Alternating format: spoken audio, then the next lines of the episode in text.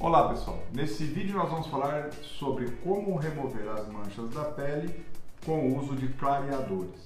Se esse tema te interessa, siga-me no canal do YouTube e também nas mídias do Instagram, Facebook, Spotify e também em podcasts.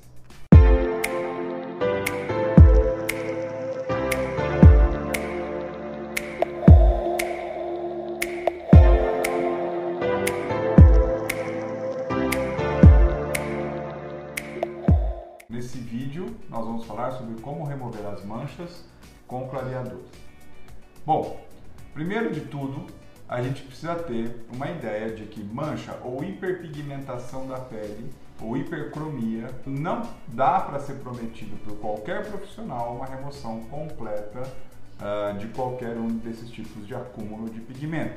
Quando o paciente vem no consultório, deixo bem claro que a gente sempre vai conseguir melhorar o acúmulo de mancha de pigmento.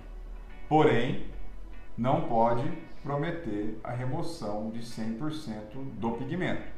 Pode acontecer? Pode acontecer. Mas caso aconteça, que bom, ótimo, mas não se deve jamais prometer a remoção de 100% do pigmento. Falando do pigmento, quando você tem ao exame físico no ato do, da consulta, e aí por isso que a gente usa a, em associação ao exame físico o dermatoscópio de luz polarizada, nos auxilia em avaliar e enxergar a profundidade do acúmulo desse pigmento. Dessa forma, se o pigmento estiver mais superficial, o uso de formulações com despigmentantes em domicílio pode ser resolutivo. Porém, se o pigmento já estiver mais uma camada média profunda, certamente o uso de produtos formulados ou clareadores para domicílio não serão suficientes.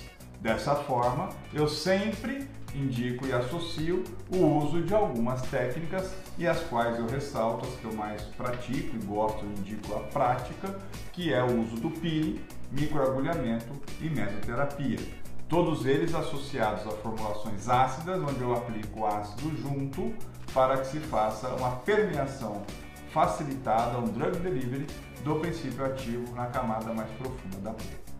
Também existem fatores de crescimento que são inibidores da produção de melanina, que é o pigmento que se acumula nessa pele. Portanto, o uso de clareador para casa, sim, é uma prática, porque tanto no mais profundo quanto no superficial eles entram nas formulações, porém, ressalto que as pigmentações mais profundas exigem também uma terapia combinada de tratamento em consultório.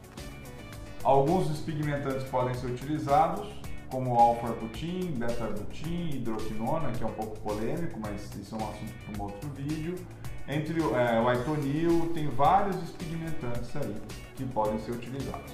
Eu também gosto de associar para os meus pacientes despigmentantes de uso via oral, o que auxilia aí muito na, uh, na quebra, na, na, o que auxilia muito no resultado do tratamento pois eu atuo de maneira sistêmica, via oral, localizada com produto dia e produto noite e também suportado em consultório por terapias combinadas, que eu já citei, para os casos de melasma ou hipercromia médio profundo.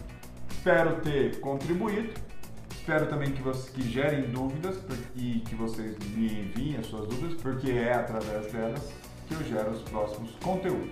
Lembrando que não vale só assistir, tem que curtir.